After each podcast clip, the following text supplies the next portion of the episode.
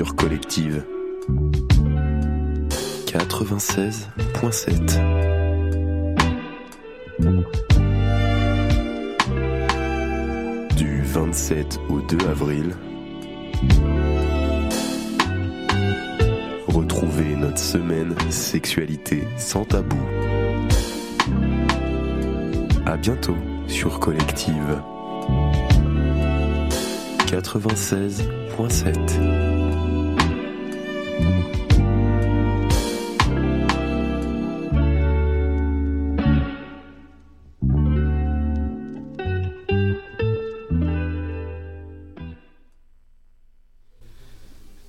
Bienvenue à la médiathèque de l'Aigle. On accueille euh, aujourd'hui Pauline Dandonneau euh, qui a réalisé un, mémoire il y a deux ans euh, sur la sexualité pour les adolescents. Tout à fait. Et on est heureux de t'accueillir pour cette première radioconférence en live et en présentiel dans le cadre de notre semaine sexualité sans tabou. C'est vraiment un plaisir de t'accueillir plaisir partagé. Bonjour à tous et euh, merci encore pour euh, l'invitation. Je suis vraiment très très contente de partager ce travail avec vous. On va aller directement dans le vif un peu du sujet, savoir un peu c'est quoi ton parcours, euh, comment t'en es venu à réaliser ce, projet d'un mémoire sur, sur l'éducation à la sexualité chez les adolescents. En effet, ce parcours il est un petit peu atypique. Donc pour me présenter, tu l'as dit, mais je m'appelle Pauline Dandonneau. Euh, je suis euh, designer multimédia de, formation. J'ai un bac plus 5 en, design et innovation. Et euh, donc moi, mon travail à l'origine, c'est de développer les meilleurs outils pour faire passer un message, que ce soit un message de prévention ou d'éducation. J'ai beaucoup travaillé pendant plusieurs années dans, la prévention.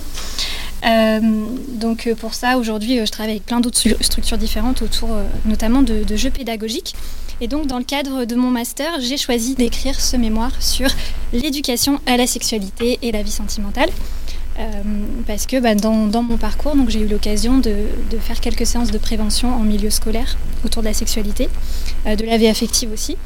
Et euh, je me suis rendu compte de tout un tas de problèmes et de blocages. Et donc j'avais envie, en tant que designer, de me dire mais comment est-ce que moi je peux m'inclure là-dedans Et avec cette vision extérieure, comment est-ce que je peux analyser des outils et peut-être imaginer les outils de demain pour rendre cette éducation beaucoup plus efficace, à la fois pour euh, les acteurs, les parents, les professeurs, et puis bah, pour les jeunes qui vont recevoir cette, euh, cette éducation-là. Euh, donc pour commencer, bah, je vous propose de, lire peut-être l'introduction du mémoire, parce que ça résume pas mal de choses et ça, ça introduit, comme son nom l'indique, c'est une introduction. Alors, c'est parti. Vous souvenez-vous de vos cours d'éducation sexuelle? Je sens déjà poindre le malaise. On vous a certainement tout au mieux appris à mettre un préservatif sur une banane, devant une classe hilar et un professeur de SVT notablement gêné.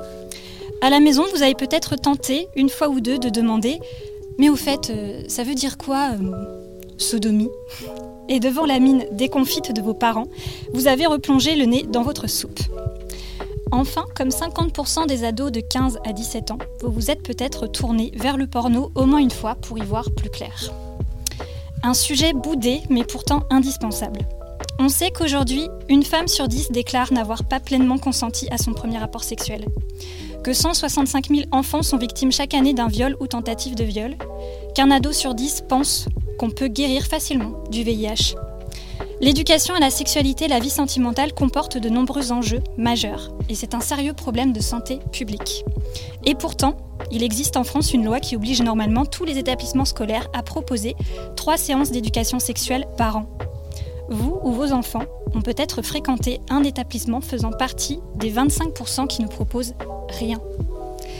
L'éducation sexuelle, mais pourquoi tant de gêne? Euh, Comme évoqué dans, dans l'introduction, dans l'avant-propos, dans mon parcours, j'ai eu l'occasion d'observer pendant trois ans sur le terrain comment la question de l'éducation à la sexualité était abordée dans la sexualité des jeunes citoyens français. Je me suis confrontée à la fois aux adolescents, leurs questions, leurs craintes et aussi parfois leurs clichés, et au système scolaire qui les encadre, qui fuit ces questions pourtant inscrites dans les programmes.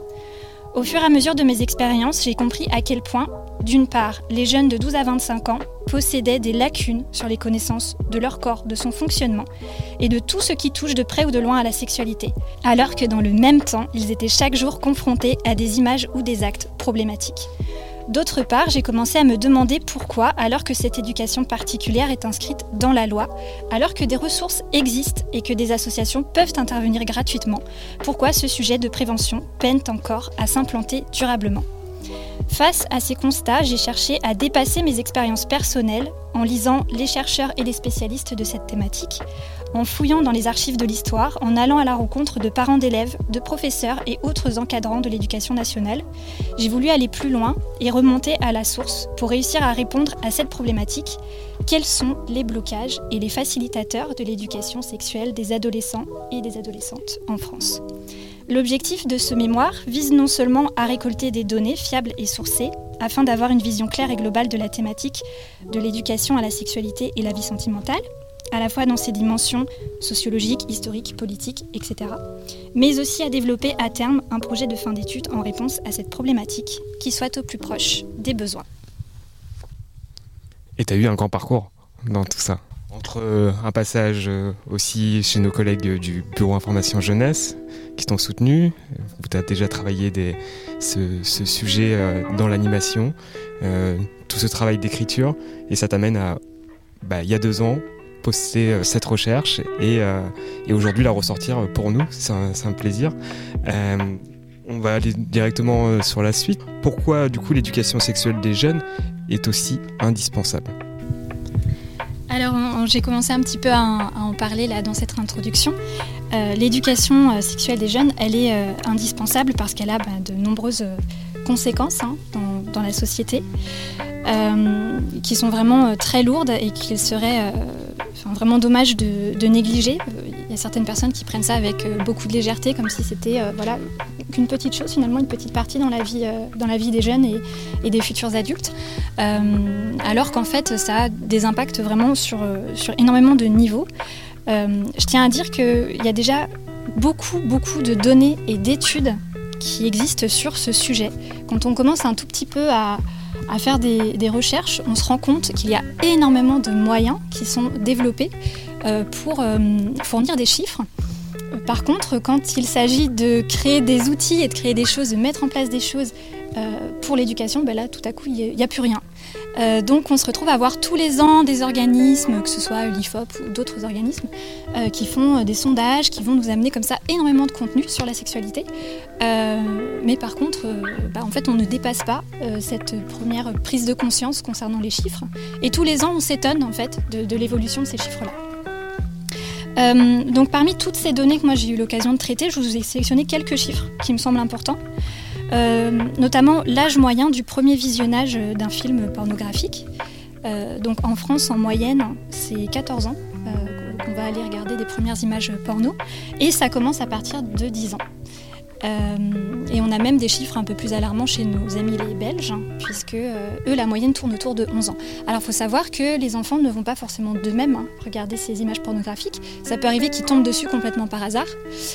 Euh, que ce soit en allant euh, sur un site euh, de streaming, en allant chercher un jeu vidéo par exemple, et puis bah, il y a des pop-up hein, qui arrivent, nous en tant qu'adultes on le sait, mais les enfants ne sont pas armés forcément pour, pour se défendre face à ces images-là. Donc on a vraiment ce chiffre du visionnage d'un premier film porno qui arrive quand même assez vite dans la vie d'un enfant. Euh, deuxième chiffre, on a une jeune fille de 15 ans euh, sur 6 qui a déjà reçu euh, des sextos ou des dick pics sans son consentement. une jeune fille de, 15 ans sur 6. Alors pour ceux qui, ne, connaissent pas le phénomène, donc la dick pic, c'est littéralement une photo de pénis. En fait, c'est un phénomène qui est, qui est vraiment très très récurrent sur Internet. C'est une forme d'exhibitionnisme mais digital. Quoi. C'est comme quelqu'un qui ouvrirait son imperméable et qui serait nu en dessous euh, dans la rue. Vous imaginez un petit peu le, cliché. Bon, bah là, c'est la même chose, mais en ligne. Hein. Euh, il y a beaucoup, beaucoup de femmes qui subissent ça quand elles sont sur, euh, les réseaux sociaux, d'ouvrir leur messagerie privée. Et puis, bah, tout à coup, il y a un inconnu qui leur a envoyé une, photo de, pénis. Donc, on se prend ça en pleine face, sans mauvais jeu de mots. On a aussi une jeune fille sur sept qui dit avoir subi des attouchements dans son établissement scolaire. Alors là, là-dessus, c'est. Alors toutes les données que je vous donne, bien sûr, sont, sourcées. Hein. C'est à, retrouver dans les notes de bas de page. Tu as pu t'en rendre compte, Benjamin, beaucoup de notes de bas de page. En a plus de 200 hein, dans cette recherche. Une jeune fille sur sept euh, dit avoir subi des attouchements de son établissement scolaire. Il euh, euh, y a une, espèce de, je pense, de, déni de la part de certains chefs d'établissement, des gens avec qui j'ai pu discuter, hein, et qui pensent que non, non, mais on a bien conscience qu'il y a des choses qui sont graves dans l'éducation sexuelle des jeunes, mais pas chez nous. Non, pas chez nous. Alors que les chiffres montrent bien que c'est partout, il n'y a pas de différence de classe sociale, de quartier, de ville. Euh, les, ados sont, des ados. Hein. et, ça, euh, il n'y a pas de différence euh, qu'on soit, à l'Aigle ou qu'on soit à Paris, par exemple. On a aussi, je l'ai dit plus tôt, une femme sur dix qui n'a pas consenti à son premier rapport sexuel. dit comme ça, ça peut paraître un peu, un peu doux quand on dit qu'elle n'a pas pleinement consenti. On se demande un peu les circonstances. On parle bien quand quelqu'un ne, consent pas un rapport de viol, d'accord euh, Donc une femme sur dix, euh, ce qui est quand même assez énorme. Je pense qu'on peut faire le calcul. On a tous dix femmes dans notre entourage, euh, une collègue, une mère, une cousine. voilà. Donc c'est des choses qui sont vraiment alarmantes. On a 165 000 enfants qui subissent des viols ou tentatives de viol chaque année en France. c'est quelque chose qu'on abordera aussi peut-être un petit peu dans la suite. Euh, mais tout ça, ce sont des choses qui pourraient être largement euh, diminuées ou contrôlées en proposant une éducation euh, complète et, de qualité. Il y a des choses qui sont visibles ailleurs, dans des pays où les moyens ont été mis en place et où on arrive à, faire baisser ces chiffres qui sont vraiment graves. Donc au travers de ces recherches, il apparaît donc plusieurs choses. donc déjà des problèmes de santé publique et des violences, donc la prolifération des IST également, les violences sexistes et sexuelles. Euh, il y a aussi un paramètre qui est important, qui est la transformation numérique dans la construction des jeunes. Euh, pour ceux qui nous écoutent, peut-être que vous avez grandi à l'époque où euh, Internet est arrivé tardivement dans votre vie. Aujourd'hui, il y a ce paramètre-là qui est quand même à prendre en compte. c'est que ben, on a toutes et tous peut-être une tablette, un ordinateur, un téléphone quand, on, quand on est adolescent aujourd'hui.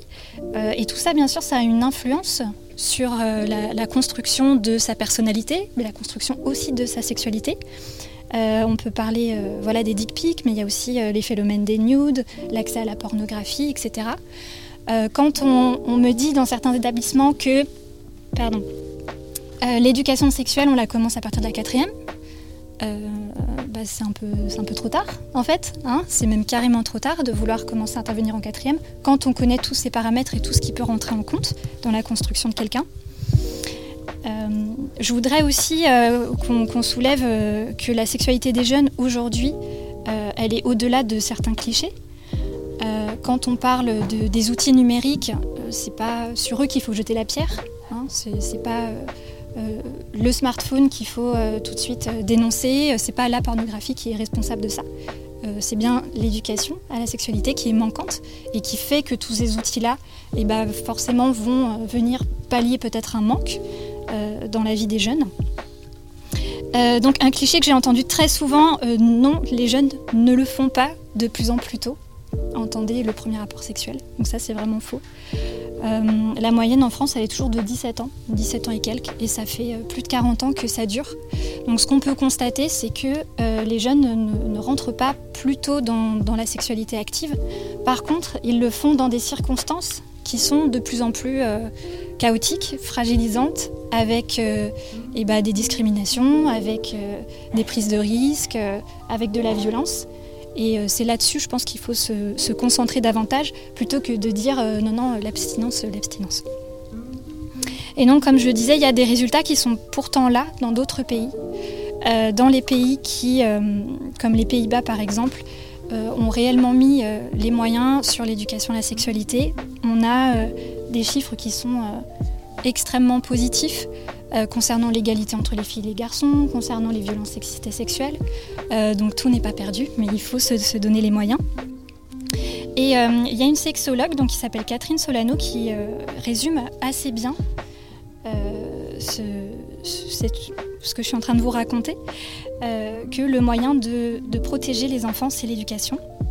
Donc elle nous dit Aucun parent n'a envie d'en parler, bien sûr, mais tous les parents ont envie de protéger leurs enfants. Les protéger, c'est leur donner des armes pour réagir en cas de danger. Et la meilleure des armes, c'est la loi. Ce qui protège un enfant, c'est la connaissance de la loi et des règles qui la régissent. Un enfant prévenu et informé saura s'exprimer et se défendre. Donc là, euh, Catherine Solano s'exprime par rapport euh, à la protection des enfants, mais en fait, ça peut s'appliquer à, un petit peu tous les sujets autour de la sexualité. Euh, forcément, quand on a des connaissances, quand on sait de quoi on parle, qu'on connaît son corps, qu'on sait nommer les parties de son corps, et ben forcément, on va être beaucoup plus armé dans la vie pour avancer et, et pour se protéger en cas de, en cas de danger. Donc les enjeux de ce sujet, ils sont majeurs car la situation, elle ne peut s'améliorer si des solutions de prévention innovantes ne sont pas trouvées. Et lorsque cette éducation est bien faite, elle permet donc de prévenir les violences sexuelles chez les enfants et les adolescents, de réduire les violences sexistes et sexuelles, de réduire également les LGBT-phobies et de réduire la prise de risque chez les jeunes, que ce soit euh, les grossesses ou les maladies. Voilà pour ça. c'est riche. J'ai pas mentionné pour les auditeurs euh, et également pour vous qui, êtes présents à la médiathèque. On, commence par une première phase de présentation hein, de, ce que, de tes recherches et après on, en suivra une partie plus de questions si, vous, souhaitez. Que ce soit sur Twitch, vous pouvez aussi euh, nous, rédiger euh, des, questions et puis également ici, on vous tendra le micro sans problème. Voilà. Tu veux poursuivre euh, sur l'extrait de Christophe André C'est pas tout de suite Pas tout de suite. Non, on attend un petit peu. Ok, ça. marche. Sur la partie 2, on est, euh, on est sur euh, un rapide rappel de l'éducation sexuelle en France. Et c'est quoi le cadre du coup aujourd'hui? Exactement. Et, je rappelle qu'on est en direct, donc voilà, on fait un petit peu au fur et à mesure aujourd'hui. Alors, je, voulais qu'on fasse un, rapide détour par ça. Donc c'est euh, quelque chose qui se retrouve dans, dans ma recherche, mais ça nous permet de poser un petit peu de, contexte. Euh, l'éducation sexuelle dans l'histoire, elle est passée par, euh, par plein de choses et par plein d'évolutions. on a tendance à, penser qu'il y avait un, énorme tabou, comme si tout était sous cloche en, tout temps, et puis que ça a peut-être explosé dans les années 70. Mais en fait, pas du tout. Il y a des moments dans l'histoire où la sexualité était beaucoup moins tabou qu'aujourd'hui. Hein, et euh, je vais parler notamment euh, du, Moyen Âge. Alors euh, ça c'est Michel Foucault qui nous l'explique dans l'histoire de la sexualité, si c'est une lecture qui vous intéresse. Le Moyen Âge était en fait pas du tout le lieu de tous les tabous. c'est l'Église, bien sûr, qui contrôlait tous ces discours-là sur la sexualité, mais qui parlait beaucoup, beaucoup des pratiques avec, avec ses disciples. Euh, pourquoi bah, Parce qu'en fait, ils avaient découvert que le fait de proposer euh, certains mots et certains dialogues sur cette sexualité, bah, ça permettait de cadrer aussi un petit peu les gens dans leur pratique. Et donc, bah, c'était bien sûr euh, pour, les, pour les amener à avoir une vision du couple comme celle que l'Église souhaite. mais ça permettait de faire passer voilà, certains messages et d'avoir des, des gens qui voilà, pratiquaient euh, eh l'hétérosexualité euh, et, les rôles au sein de la famille euh, de manière très traditionnelle, comme on peut se l'imaginer. Mais en tout cas, les, discours, on a du mal à se l'imaginer peut-être, mais le prêtre tenait des discours sur la sexualité à l'Église à cette époque-là. Donc ensuite, on avance un petit peu dans l'histoire. Euh, on a dans les années 50 les premiers balbutiements de cette question, où en fait on commence à se dire, euh, eh bien, euh, nos jeunes se lancent dans la vie, dans la vie active, dans la vie maritale, en n'ayant bah, pas toujours les, compétences qu'il faut. Il y a aussi la prolifération des maladies qu'on découvre petit à petit à partir de cette époque-là. Et donc, euh, on commence à se poser des, questions. Il y a des groupes de paroles qui commencent à se créer autour de l'éducation à la sexualité.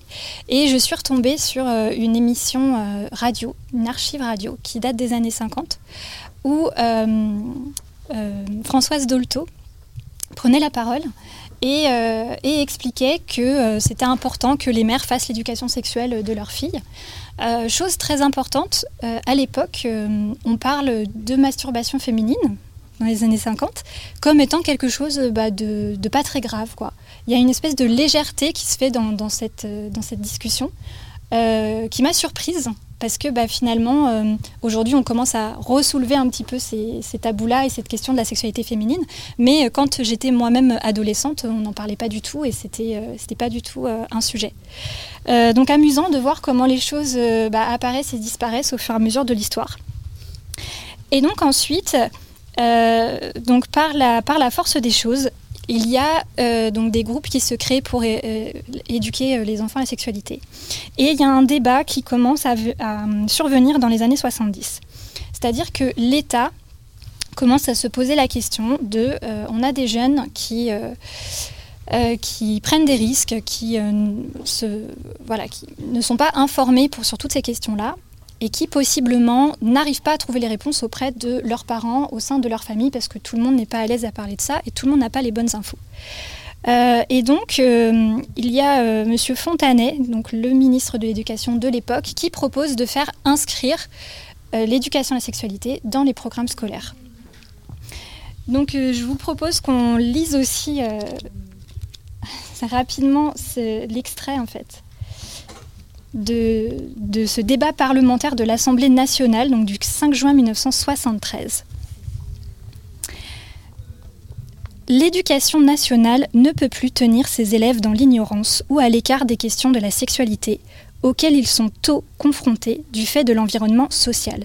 Mais il convient à cet égard de distinguer clairement information et éducation. Il appartient à l'école de dispenser avec la progressivité, la prudence et le tact nécessaires l'information sur les réalités anatomiques et physiologiques de la procréation humaine qui entre normalement dans le cadre de l'enseignement des sciences naturelles.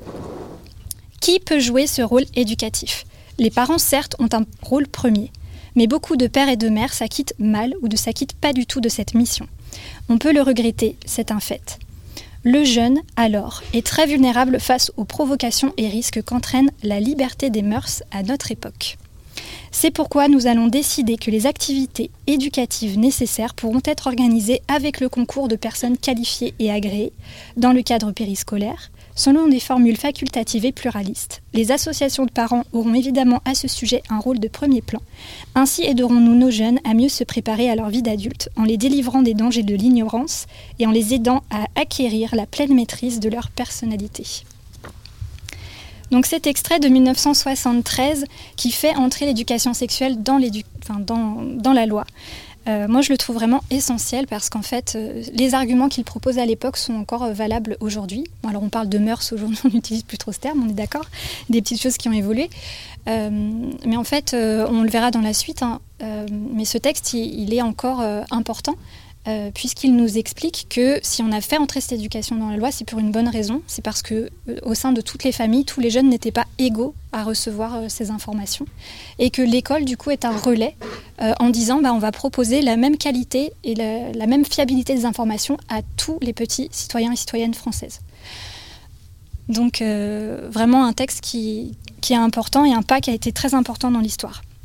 Alors depuis 1973, on a eu tout un tas de réformes qui sont venues euh, euh, préciser cette loi, qui sont venues développer les programmes. Et donc, à aujourd'hui, le dernier texte qui fait foi, c'est la loi Aubry de 2001 qui impose normalement à tous les établissements scolaires de, faire trois séances par an du CP à la terminale. Alors je vous laisse juste prendre un peu cette information-là. Trois séances par an du CP à la terminale. Ça veut dire trois séances en CP, trois séances en CE1, trois séances en CE2, etc. etc. jusqu'à la terminale. Euh, moi, personnellement, je crois avoir reçu deux séances dans ma vie. voilà, je pense que c'est un peu pareil euh, pour vous, hein, si vous plongez dans vos souvenirs. On est parti sur le terrain hier euh, au lycée Napoléon. On a pu euh, se euh, réapproprier cette question-là auprès des lycéens, savoir combien de séances ils avaient.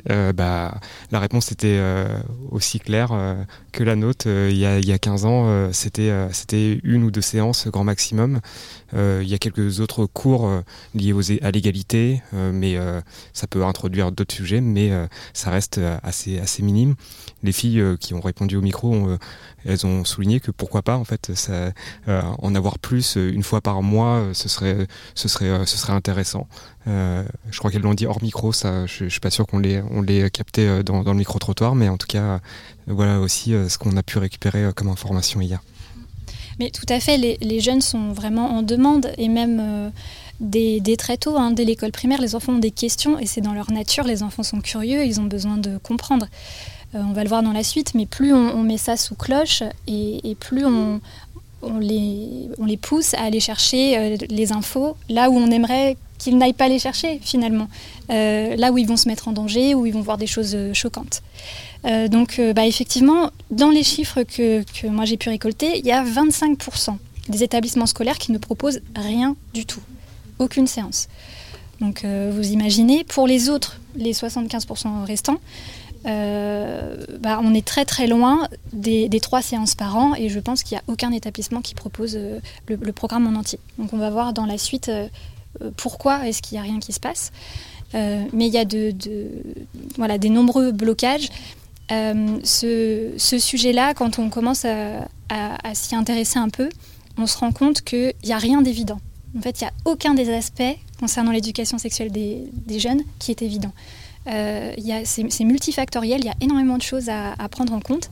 Et euh, ça va beaucoup plus loin que, bah oui, bah, il n'y a qu'à faire ça. il n'y a qu'à faucon, c'est ce qu'on entend assez souvent. Euh, non, c'est vraiment plein plein de choses à, prendre en compte. Et j'espère qu'on arrivera avant la fin à vous faire percevoir un peu tout ça. Est-ce que tu as besoin d'un petit temps pour souffler ou on, enchaîne directement? Un extrait, de, de, Christophe André. Oui. ouais, et eh ben c'est parti. On se l'écoute.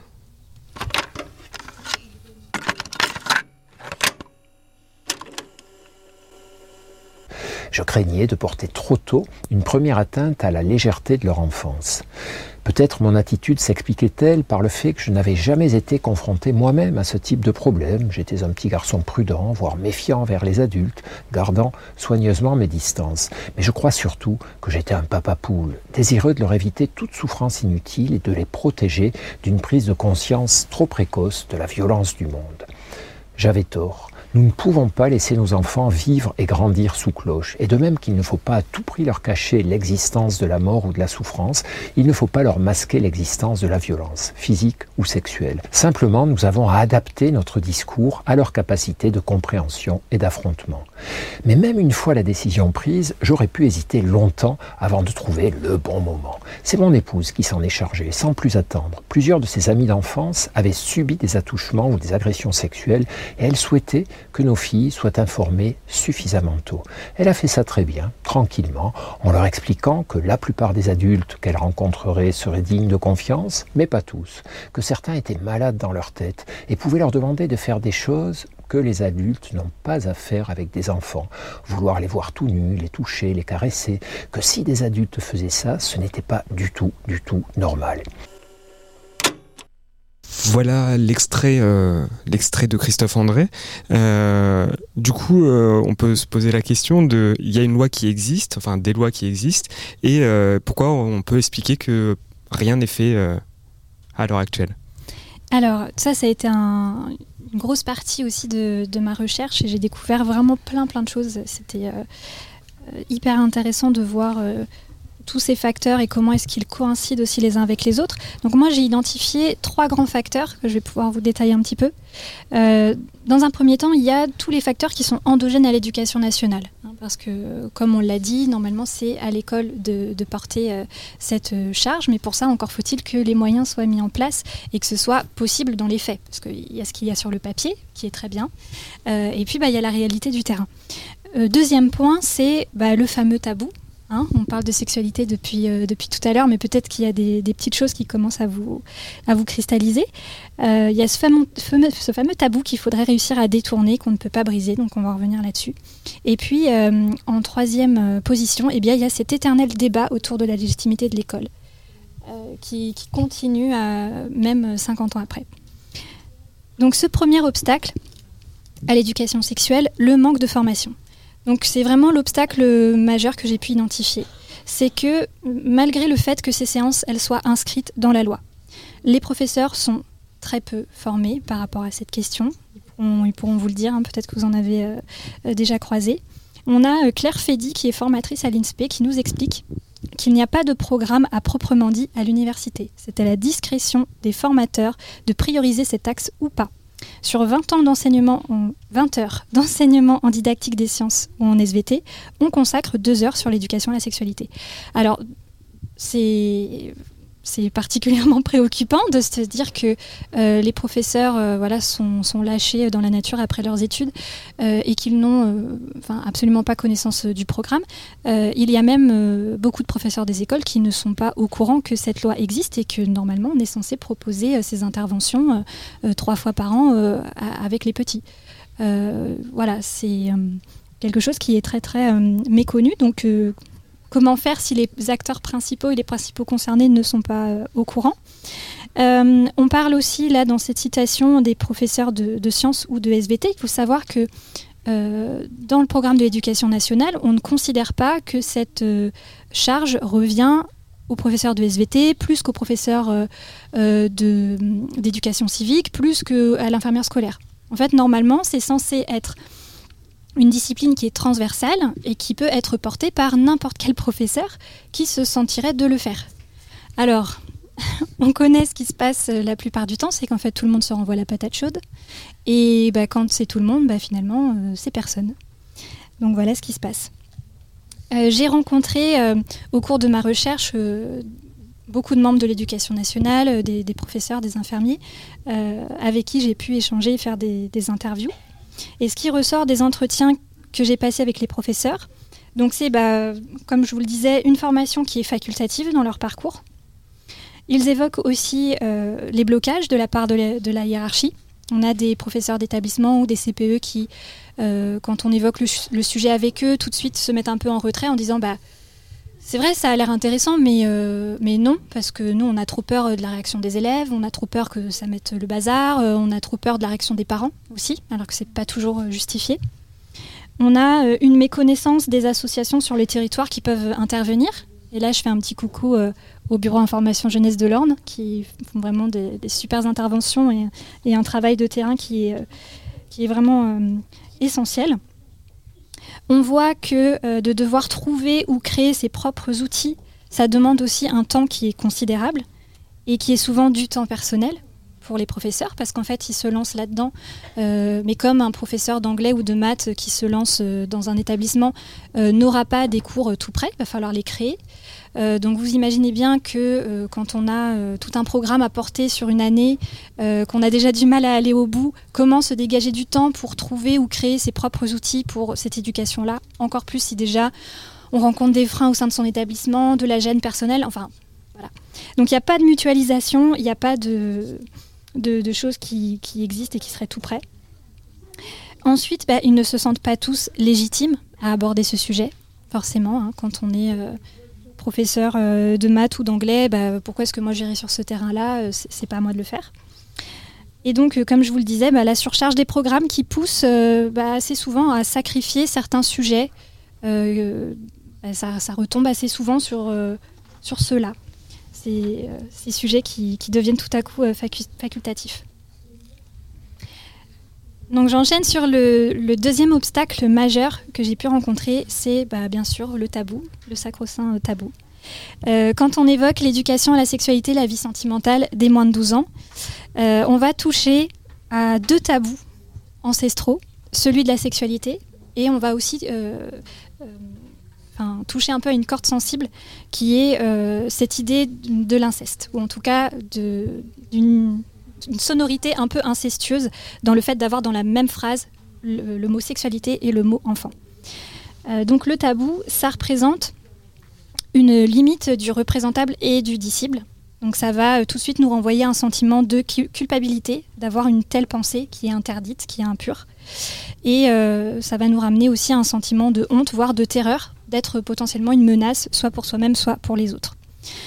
tout ça, ça va être lié essentiellement au fait qu'il y a une méconnaissance de ce que c'est que l'éducation à la sexualité. Quand au final le mot sexualité pose problème là-dedans.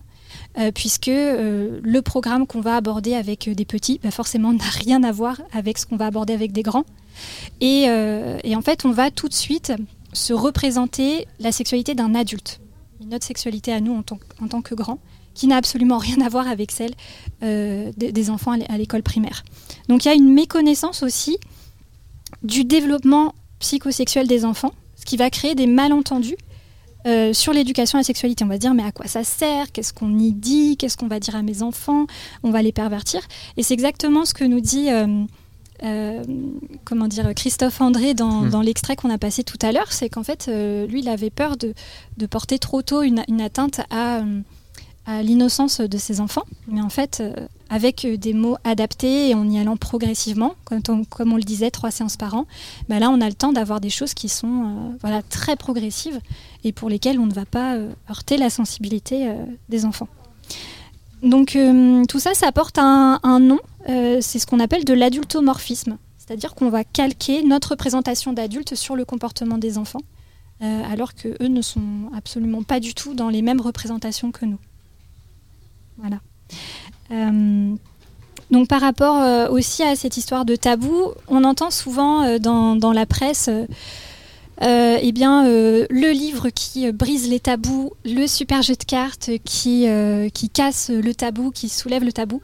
Alors, quand on parle des tabous ancestraux comme celui de la sexualité, en fait, c'est des tabous qu'on ne peut pas briser parce que c'est euh, quelque chose qui fait partie de notre nature humaine et qui est très ancré dans nos sociétés depuis la naissance de l'humanité. Euh, donc euh, ces tabous-là, ils sont même un peu plus que culturels finalement, donc on ne peut pas les briser. Par contre, il y a des moyens de les contourner, de, faire avec et d'aller bah, éviter de toucher ces cordes qui sont un peu trop sensibles, donc en, contournant le problème. Mais euh, voilà, le, petit aparté. Donc on a euh, euh, voilà, autour de ce tabou, un programme qui est incompris. On voit que l'éducation à la sexualité, notamment quand on parle des plus jeunes, c'est un programme qui est incompris, qui va faire ressortir une énorme méfiance de la part des parents par rapport à ce qui peut être dit à leurs enfants par d'autres adultes, avec une remise en question de la légitimité de l'école, donc on y revient après, et puis bah, la peur de choquer, voire de pervertir les enfants. Donc pour clarifier les choses, l'éducation sexuelle, ce n'est pas de parler de pratiques euh, des adultes, mais c'est, euh, et là je vous fais un, peu la, liste, c'est éduquer au consentement, euh, au fait que bah non, c'est pas ok de forcer à faire un bisou, de forcer à faire un câlin. c'est parler des relations amoureuses et amicales. On peut parler dès le des sentiments, euh, qu'est-ce que tu ressens pour, euh, pour ton ami, qu'est-ce que tu ressens pour ton papa et pour ta maman? Euh, c'est pas tout à fait le même amour que l'amour avec un amoureux. Donc là, on commence déjà à préparer le terrain en fait pour leur vie d'adulte, sauf que on n'est pas en train de parler de sexe à proprement dit. ça va être aussi d'aborder bah, les questions d'anatomie. moi, ça, c'est quelque chose que j'ai identifié et, qui est vraiment très important. Euh, quand on allait faire des interventions en quatrième, en troisième, voire avec des lycéens, on avait des choses très importantes à leur faire passer concernant euh, les IST, la protection, etc. Et on se rendait compte à quel point c'était difficile de leur expliquer ce qu'on avait besoin de leur expliquer sur le moment, tellement les bases n'étaient pas là. C'est-à-dire qu'on était obligé de revenir à des questions d'anatomie avec des élèves de quatrième ou de lycée de 17, 18 ans, 20 ans, revenir sur des questions d'anatomie qu'ils auraient dû connaître depuis euh, l'école primaire, parce que, ben, en fait, euh, l'information n'était pas là et l'éducation n'était pas passée. Donc, euh, je le répète encore, commencer à intervenir en quatrième, c'est trop tard. il faut s'y mettre un petit peu plus tôt, parce que bah, il nous faut les bases, donc les bases de l'anatomie. les bases également de l'égalité entre les filles et les garçons. Ça, ça fait partie de ce même programme. On va aussi apprendre la tolérance et le vivre ensemble la diversité des corps, euh, la lutte contre les discriminations, bah, ça passe aussi par, euh, par cette éducation-là. On va ensuite commencer à pouvoir parler euh, des changements de la puberté pour que les enfants bah, commencent à se projeter et à comprendre qu'il y a des changements qui vont advenir dans leur corps et que c'est tout à fait normal et naturel. je dis ça parce que j'ai déjà eu la réaction d'une maman qui voulait commencer à aborder la question des règles avec sa fille de 14 ans. Alors que sa fille à côté, elle était déjà en train de se poser des questions sur sa première fois. Est-ce qu'il faut que je m'épile pour la première fois? Enfin, voilà. Voyez un petit peu ce décalage. Il euh, y a des jeunes filles qui ont leurs premières règles à 8 ou 10 ans. Qu'à l'école primaire. Donc forcément, si plus on attend et moins ces, enfants-là vont être préparés, se sentir prêts et, à l'aise aussi d'avertir quand, il se passe des changements dans leur corps.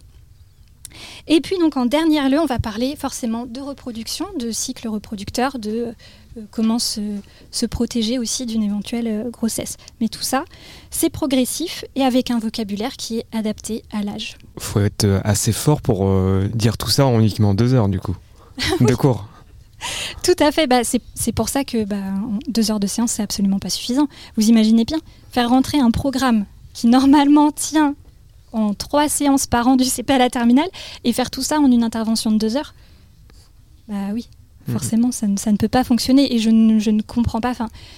Après, je ne jette pas la pierre, euh, bien sûr, aux, chefs d'établissement aux associations, aux infirmières scolaires qui, euh, c'est déjà super bien de mettre en place une séance, c'est un grand pas en avant. Euh, mais si les gens avaient connaissance de l'entièreté de ce programme et de l'entièreté des choses qu'il faudrait pouvoir aborder pour que les enfants soient pleinement euh, en possession de leurs moyens, euh, bah là, on se rendrait bien compte qu'en deux heures, c'est pas possible. Donc, pour appuyer sur ce point, il y a Laurence Breton, qui est conseillère pédagogique, qui nous le résume euh, assez bien, qui nous dit L'éducation à la sexualité à l'école primaire permet aux enfants certes d'acquérir des connaissances scientifiques sur le corps, toujours mesurées en fonction de l'âge, mais l'enjeu est surtout d'éduquer chacun à la vie relationnelle et affective au respect mutuel et à l'esprit critique. Donc plein plein de choses pendant ces séances. C'est une des personnes qui t'a inspiré particulièrement euh, alors toutes les citations que je vous dis, voilà, j'ai essayé. C'est compliqué de forcément résumer euh, toute cette recherche. Euh, j'ai essayé de, piocher parmi les gens qui effectivement ont eu ces, petites phrases que j'ai trouvé, euh, oui, déclencheur de certaines choses pour moi ou pour, pour les autres. et donc, voilà, des, gens dont, c'est le métier et qui ne sont, je pense, pas assez entendus. Donc, le troisième obstacle que j'ai rencontré, euh, euh, le troisième obstacle à cette éducation euh, dans les écoles, eh bien, c'est cet éternel débat sur la légitimité de l'école à aborder ce sujet. Pourquoi est-ce que ça serait à l'école d'éduquer nos enfants à la sexualité? Donc, il y a Michel Boson qu'on va pouvoir écouter peut-être juste après, qui est sociologue et directeur de recherche à l'INED, et qui nous dit on est toujours obligé de justifier l'éducation à la sexualité alors qu'elle existe depuis 50 ans, comme si la question était encore de l'instaurer. Et bah, je vous propose qu'on écoute l'extrait maintenant.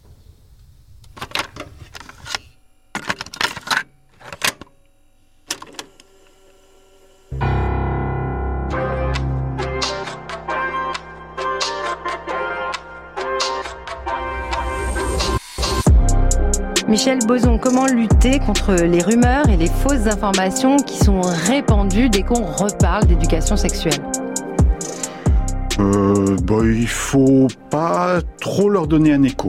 Hein. Bon, parce que c'est des gens dangereux et euh, qui euh, tirent la discussion vers le bas toujours, parce qu'on est toujours en train d'essayer de justifier l'éducation à la sexualité alors qu'elle existe depuis 50 ans, comme si euh, il s'agissait de l'instaurer alors qu'elle existe. Hein, bon, mais je crois qu'il faut aussi éventuellement euh, l'analyser et dire mhm. que c'est une panique morale assez classique sur les enfants et les jeunes qui, qui sont souvent le support des paniques morales.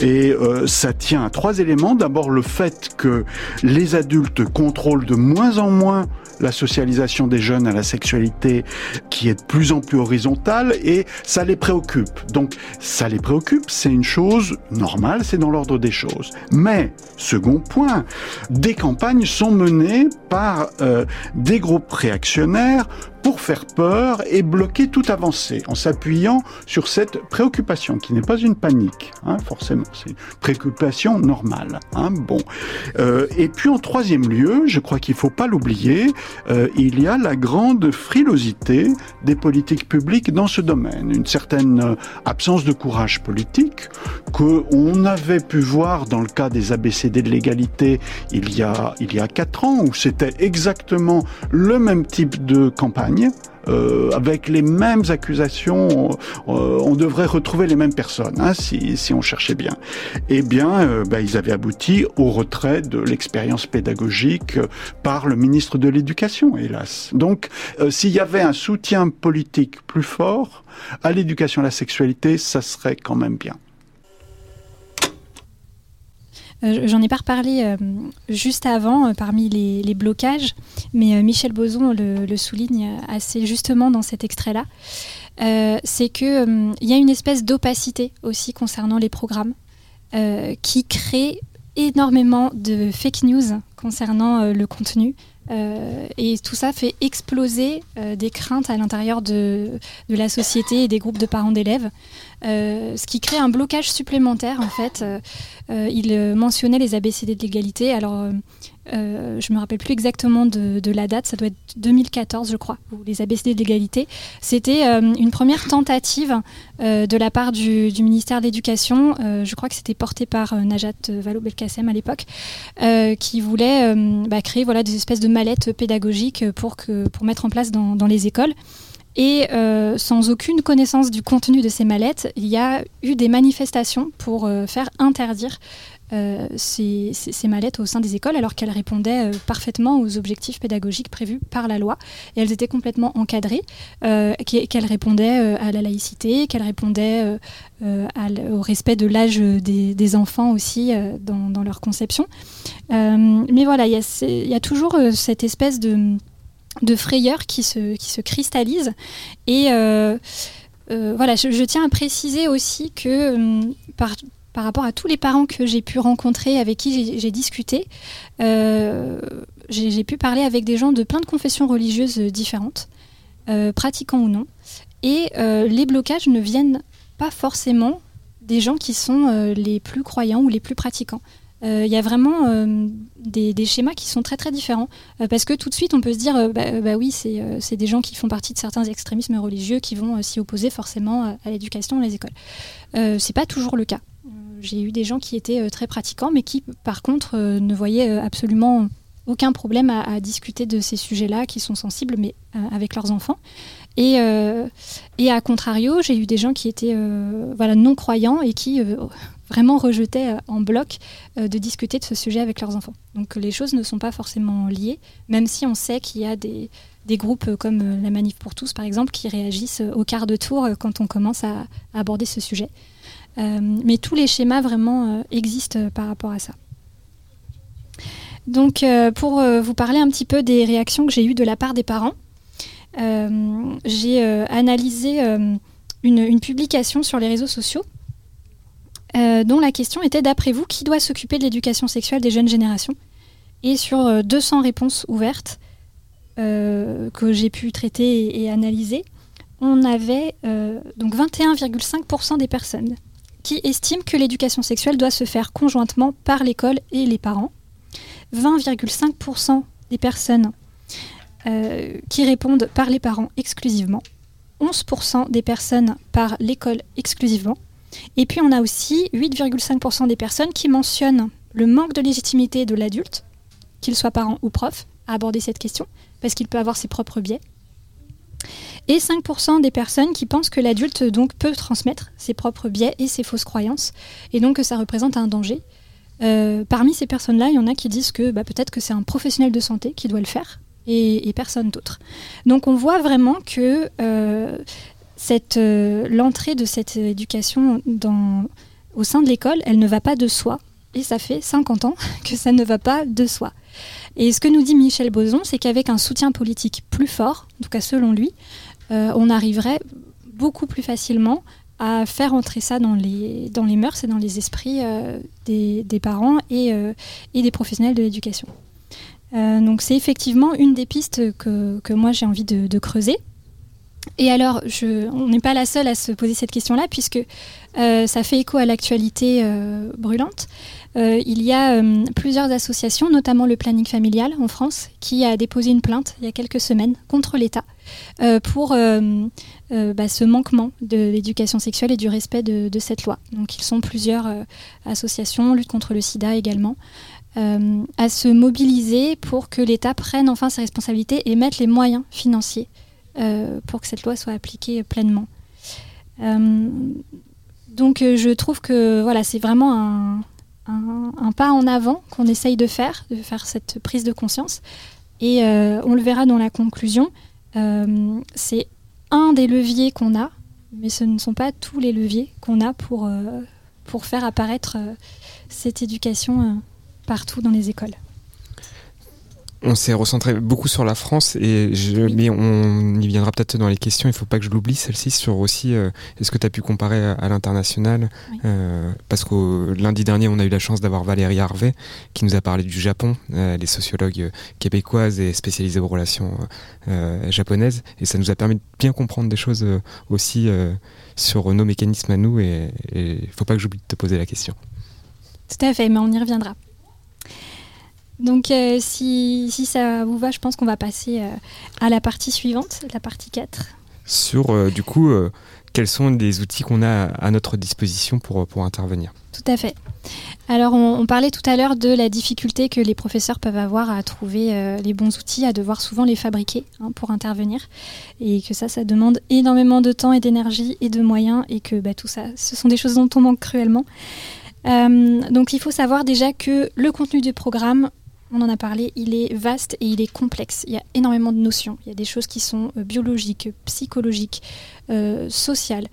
Euh, donc tout ça, forcément, c'est énormément de, recherches à faire pour déjà s'éduquer soi-même avant de penser à éduquer un, enfant ou un adolescent. donc des choses qui sont vraiment difficiles à appréhender. Sachez qu'il y a des supports qui existent et qui sont à disposition des professeurs. Et donc là, je, prends pleinement mon rôle de designer en faisant une analyse et une critique de ces outils à disposition. Euh, les outils qui existent, il y en a même euh, qui sortent euh, tous les ans. Hein. Tous les ans, on voit des projets d'étudiants qui sortent des, petits jeux de cartes, des petits jeux de société, tout ça pour, pour les adolescents. moi, là où je porte vraiment une critique, c'est sur le fait qu'ils sont peu adaptés déjà par rapport à leur accessibilité. On constate que les professeurs doivent donc chercher leurs propres outils. Euh, et qu'il n'y a pas de mutualisation, il n'y a pas euh, une plateforme qui va regrouper euh, tous les outils. il y a des initiatives hein, régionales, par exemple avec l'ARS, des choses comme ça, qui sont menées, mais clairement, ça demande toujours un effort pour, pour y aller. Parmi les outils qui sont créés, qui sont à destination des adolescents, souvent, il y a ce chaînon là qui est manquant dans la chaîne, où on ne va pas réfléchir à comment l'adolescent va se le procurer. On se dit, bon, bah ok, moi je sors un jeu de cartes, il est hyper bien, ça permet de soulever plein de tabous, ok, super.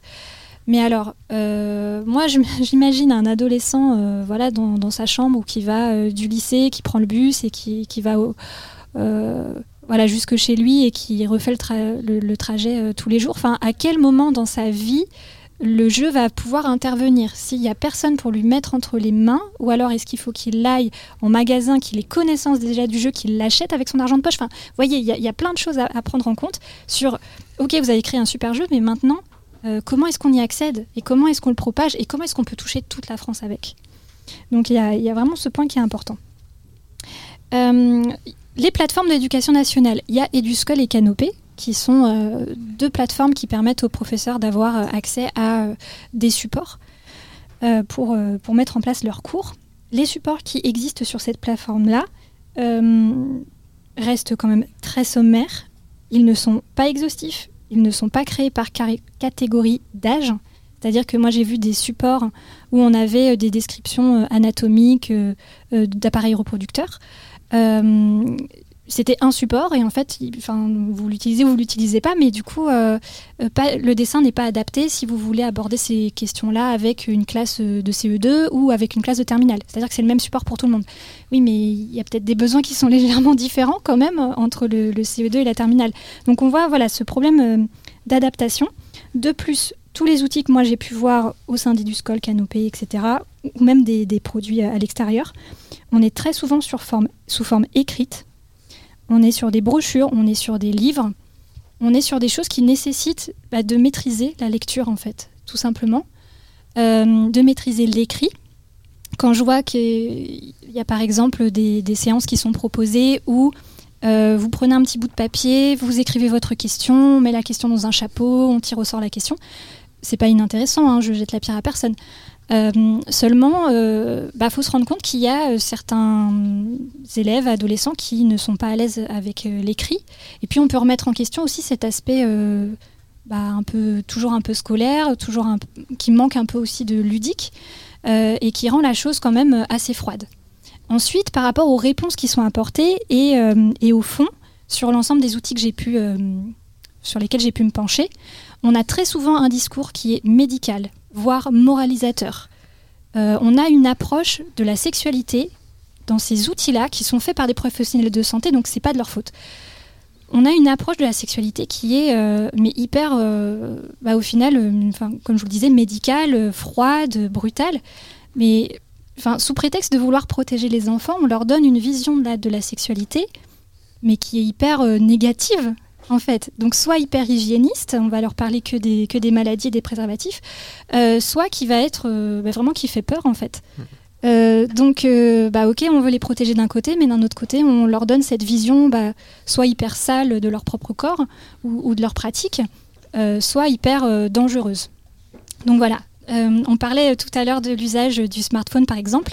Pourquoi est-ce qu'il y a des jeunes qui quand ils reçoivent des, dick pics ou, qu'ils ont un problème avec des diffusions de nudes de manière illégale, pourquoi est-ce qu'ils ne viennent pas solliciter les adultes?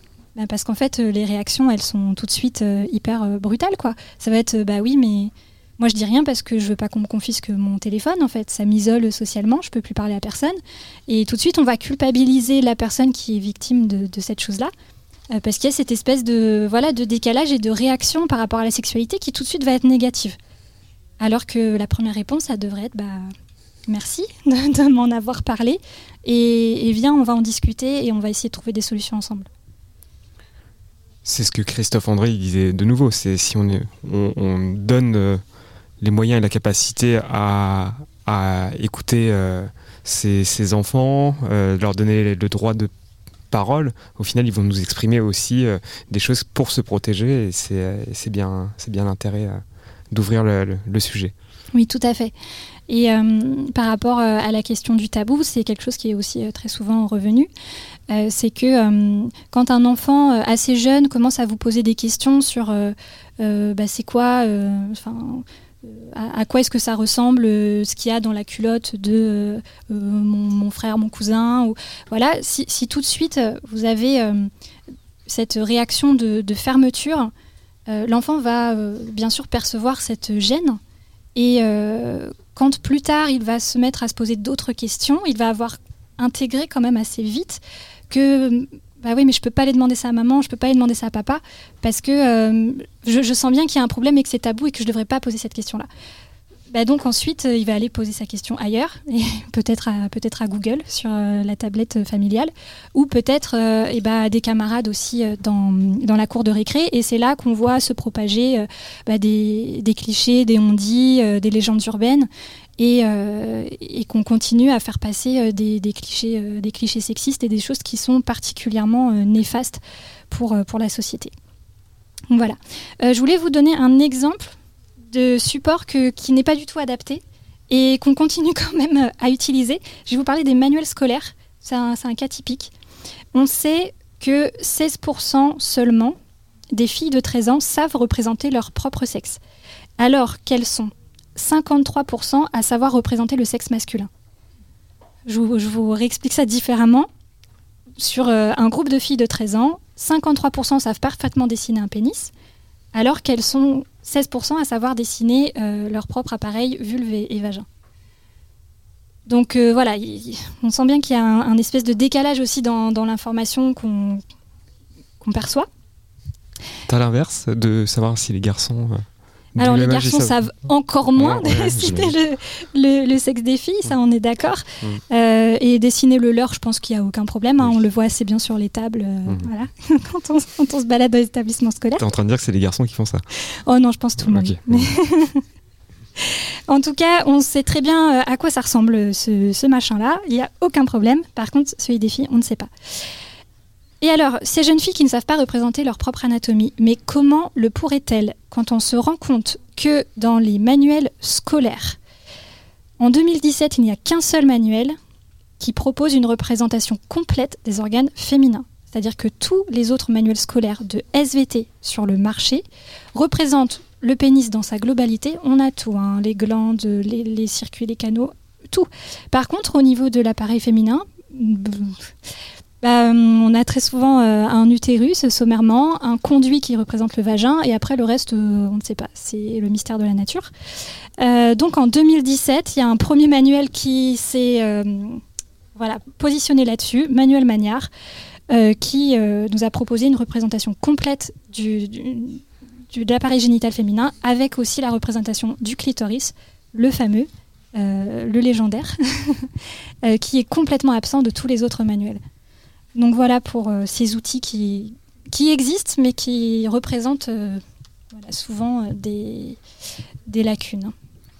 J'essaierai d'y penser aussi après sur, sur à qui le rôle de, de penser l'outil. Est-ce que les jeunes eux-mêmes peuvent en être acteurs? Je sais pas, enfin, tu as peut-être testé des, des, choses et, et ça va être un peu la, peut-être la suite aussi de, avant de, conclure. Tout à fait, mais je, rebondis sur ce que tu dis à l'instant. Euh, il y a effectivement des, initiatives hein, qui sont menées en, allant chercher directement les, les jeunes. Euh, là, moi, ce que je trouve dommage là-dedans, c'est pas inintéressant hein, de les faire travailler sur l'outil. Je pense que le groupe euh, devient encore plus compétent en essayant d'instruire les autres. parce que bah, du coup, ça demande de faire ses propres recherches et après de chercher à comment les transmettre. seulement, Là où je mets quand même une, réserve, c'est que bah, c'est pas à eux de le faire. C'est qu'en fait, très souvent, on va remettre la responsabilité de l'ado sur l'ado en disant bah, c'est à toi de te former, de te former tout seul. Et en fait, encore une fois, c'est une question de patate chaude. On renvoie en disant bah non, mais vas-y, fais-le tout seul. c'est très bien, ça, m'évite de le faire moi-même.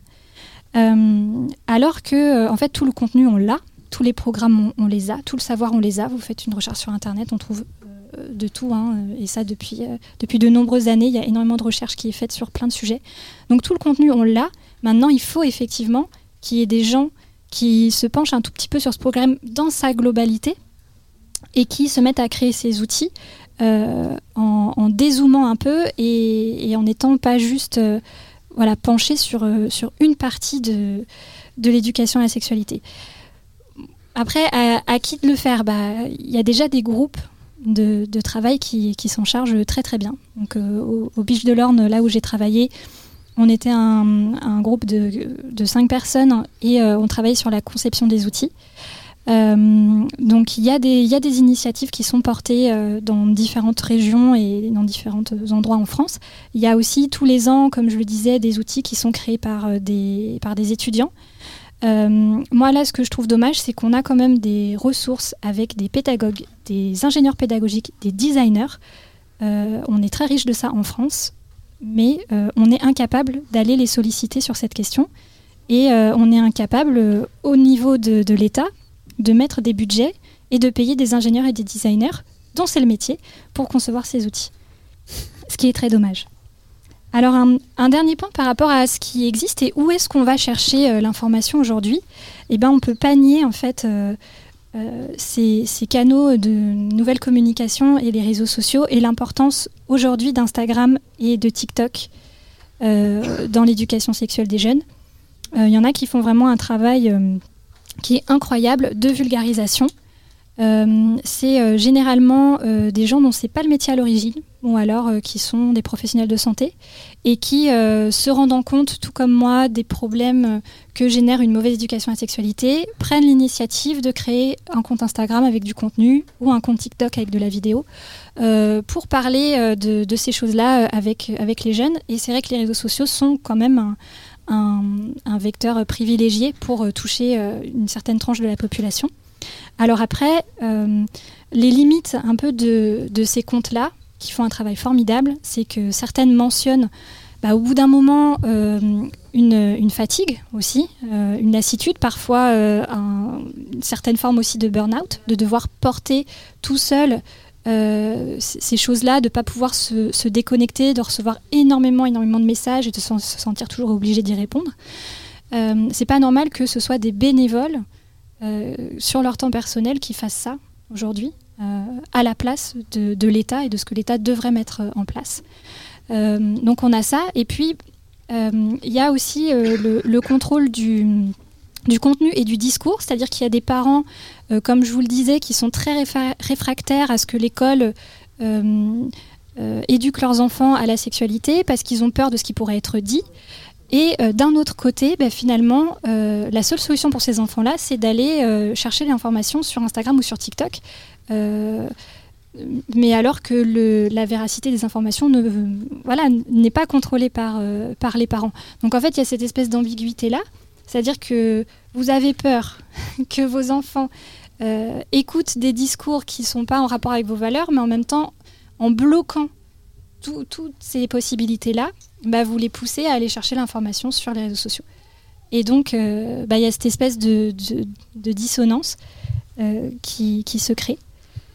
Mais après, c'est euh, comme pardon, une éducation aux médias aussi. Il euh, faut y être confronté. Et puis, à, force, on apprend aussi à, trouver ses repères, à faire la distinction du vrai du faux. Euh, mais si c'est accompagné aussi d'une formation. Exactement. Et on sait que bah, l'éducation aux médias, qui fait aussi partie de tous ces programmes que l'école devrait pouvoir mettre en place, et ben tout, tout comme l'éducation sexuelle, bah, souvent on, n'a pas le temps, on n'a pas le budget, on n'a pas les moyens, donc tout ça, bah, c'est passé à la trappe. Est-ce que euh, c'est le moment de, se dire euh, comment on peut permettre du coup une vraie éducation sexuelle? Eh bah, C'est le moment. c'est le moment. Grande question. Maintenant qu'on sait tout ça, on fait quoi? On fait quoi et comment est-ce qu'on permet une vraie éducation sexuelle? Euh, Donc, bah, pour résumer tout ce qu'on s'est dit jusqu'à présent dans l'émission, euh, moi, je pense que le plus gros point, et c'est pour ça que je suis là aujourd'hui, euh, bah, c'est d'éduquer les parents, d'éduquer les professeurs, d'éduquer les décisionnaires et de ne pas se focaliser uniquement que sur les adolescents, ce qu'on l'a bien vu. C'est trop tard. enfin, je ne veux faire peur à personne. Euh, il y a plein de choses à faire avec les adolescents, bien sûr. mais pour atteindre les adolescents, il faut avant tout essayer de soulever les blocages avec les parents, les décisionnaires au sein des établissements. Et les freins les plus difficiles à soulever sont ceux forcément de la hiérarchie, de tout cet impact euh, que peut avoir la hiérarchie au sein des établissements scolaires et de tout le système scolaire en général. Euh, ensuite, comment permettre une vraie éducation sexuelle bah, Comme je vous le disais, en commençant dès le CP, comme le programme scolaire le prévoit normalement, donc en parlant euh, du corps humain, d'anatomie, de consentement, etc. S'inspirer des pays nordiques ou des Pays-Bas en y mettant de vrais moyens. Et puis, euh, comme je vous le disais tout à l'heure, de réfléchir à l'accessibilité des outils, euh, parce que ce n'est pas suffisant de juste les créer, mais il faut aussi réfléchir à comment est-ce qu'on les diffuse, comment est-ce qu'on les rend euh, accessibles pour, pour tout le monde et pour tous les enfants, dans une démarche globale pour, pour toute la France, comme le disait Fontanet en 1973 lorsqu'il a promulgué cette loi pour l'éducation sexuelle dans notre pays. Il n'y a plus qu'à faire. Il n'y a plus qu'à. Ouais, mais ça fait 40 ans que ça dure. 50 ans que ça dure. Ans que ça dure. Donc il n'y a plus qu'à. Bravo, euh, Pauline, pour, euh, pour toute cette présentation. Bah, merci. Merci. Bah, vous avez le droit d'applaudir si tu veux, Romain, Hugo. c'est un sujet qui est complexe tout de même il faut de la bonne volonté et il faut être soutenu. C'est ça qu'on peut peut-être résumer. C'est euh, c'est qu'il y en a qui ont envie, il y en a qui doivent se former et il y en a qui doivent être soutenus pour tout ce travail qui doit être réalisé. Si euh, si je me je résume. Euh, Mais tout à fait. Et je pense que c'est exactement ce qui est porté là par la pétition du, du, planning familial. C'est que effectivement il y a des besoins il y a des gens pour le faire et qui sont motivés. Euh, il y a le savoir, il y a tout en fait. Tout, est déjà là et tout est déjà en place, tout est possible. La seule chose qui manque là, c'est euh, effectivement le, soutien, les moyens et, qu'on se lance pour de vrai, quoi. 50 ans après. Enfin. Enfin. Ton mémoire, il est disponible. On peut, enfin, on a le droit de le consulter euh, déjà d'une euh, chez Collective. Euh, on vous le mettra à disposition si, si, si vous le souhaitez. Après, vous pouvez le commander aussi. C'est de l'auto-édition. C'est ça. Il est disponible en, en auto-édition depuis l'automne dernier. vous pouvez l'avoir en e-book sur votre tablette sur Kindle, Kindle Apple e-book et vous pouvez aussi l'acheter en, en brochet. Euh, pour l'avoir euh, voilà, tout beau en papier euh, sur Amazon. si vous intéressez à, à, ce sujet, en fait, c'est extrêmement sourcé. donc voilà, si vous voulez débuter dans, dans, dans ce travail de qu'est-ce que la sexualité chez les adolescents, n'hésitez pas à vous tourner vers, euh, vers euh, le mémoire de, Pauline, qu'on remercie pour, euh, pour cette, cette conférence. Bah merci à vous pour votre écoute attentive. Et je voulais remercier aussi la, médiathèque qui nous accueille aujourd'hui. Je ne sais pas si tu l'as pratiqué, vu que tu es originaire d'ici, si tu étais déjà venu. Mais bien sûr, je suis venue ici réviser mon, mon brevet de mathématiques, je me souviens. Et c'est toujours un plaisir de revenir pas les cours d'éducation sexuelle. Ah bah du coup non. non. Et pourtant il y, a des ressources quand même. Ils ont fait l'effort de, nous mettre euh, des films, des euh, de euh, leurs livres un peu éparpillés dans, la médiathèque. Ils, ont fait l'effort spécialement pour nous de, bah, de mettre un, highlight. voilà. Je propose une petite musique et puis on revient avec peut-être les questions des auditeurs si, si vous souhaitez. Avec plaisir.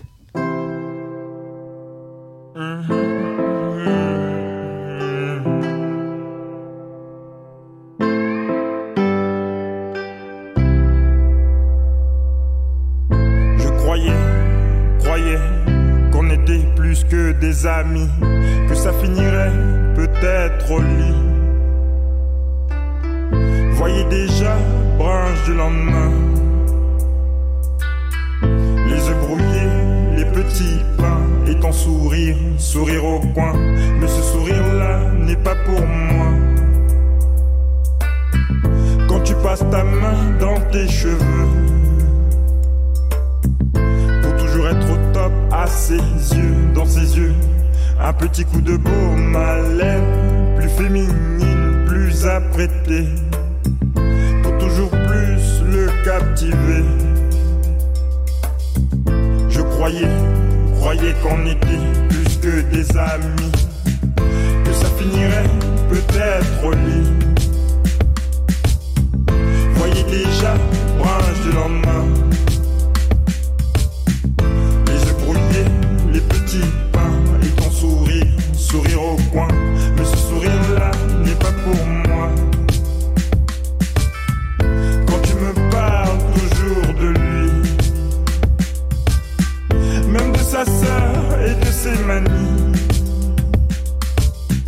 Je l'envie tellement, je m'aperçois, j'étais le seul à rêver de ça. Nous de ses mains, nous de ses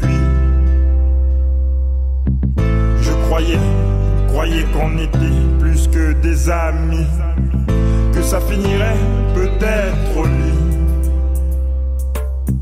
Voyez déjà, branche de lendemain, les œufs brouillés, les petits pains, et ton sourire, sourire au coin. Mais ce sourire-là n'est pas pour moi